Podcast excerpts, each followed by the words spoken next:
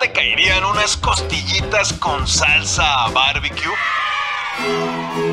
O un tibón asado a fuego lento, término medio, acompañado de sus nopalitos. Eso sería una comida digna de la realeza, pero para guerreros estaban aquellos que cabalgaban por las estepas, quienes cortaban filetes de un par de dedos de espesor para luego salarlos y colocarlos bajo las sillas de montar y después limpiarlos, repitiendo la dosis del otro lado con el fin de suavizarla y desangrarla totalmente para comerla mientras viajaban.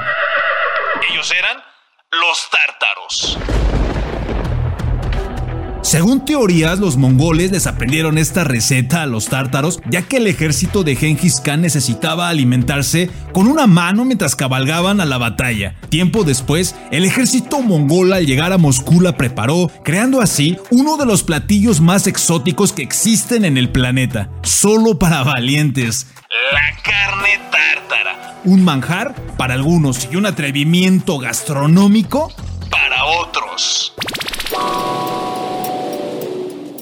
La carne tártara es un platillo hecho a base de carne cruda, huevo, especias, cebolla picada y limón para, por lo menos en México, dicen, tratar de cocer la carne y con eso darle un mejor sabor. De hecho, uno de sus antecedentes más llamativos fue con el testimonio del ingeniero y cartógrafo del siglo XVII, Guillaume Levasseur de Beauplan, quien tras haber servido al rey de Polonia Segismundo III Vasa, escribió sus vivencias en el libro Descripción de Ucrania publicado en 1651, donde menciona esta receta dándole crédito a los tártaros y describiendo la técnica que usaban esos jinetes en sus monturas. Pero la fama se catapultó cuando el mismísimo Julio Verne, en su libro Miguel Strogoff de 1875, menciona el preparado de esta carne, dando pie a que un restaurante ubicado hoy en día en el segundo piso de la Torre Eiffel lo inmortalizara para siempre, haciéndolo uno de sus platillos estelares. Sí,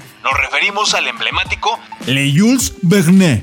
Ahora bien, si eres de los que prefieren McTrios o combo burgers, mucho se le debe agradecer al origen de la carne tártara, ya que cuando esta receta llegó a Alemania, específicamente a Hamburgo, se le agregó sal, pimienta y jugo de cebolla, viajando esta preparación con el tiempo a Estados Unidos, para coronar el origen de uno de los snacks más conocidos en todo el planeta, la hamburguesa.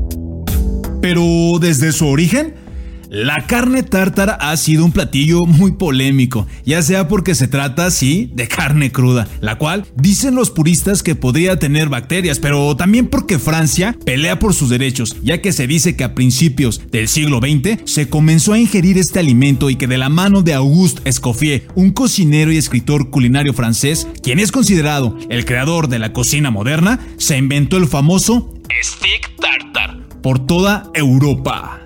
Versiones hay muchas, ya que ahora también aparte de prepararse con carne cruda, en algunos lugares lo presentan con mariscos, atún o salmón y también en el caso de los ingredientes el criterio es amplio, ya que puede ser como la original con pimienta, perejil, sal, mostaza, huevo o ya de plano con nuevos sabores como la salsa inglesa o tabasco, mayonesa, alcaparras o pepinillos. Así es que, si quieres coronar batallas y deleitar el gusto con notas hechas de una receta milenaria, ya sabes, debes envalentonarte, perder el miedo a comer algo crudo. Pero un favor, no sueltes por ningún motivo tu limón. Bon appetit. Así se dice. Radio.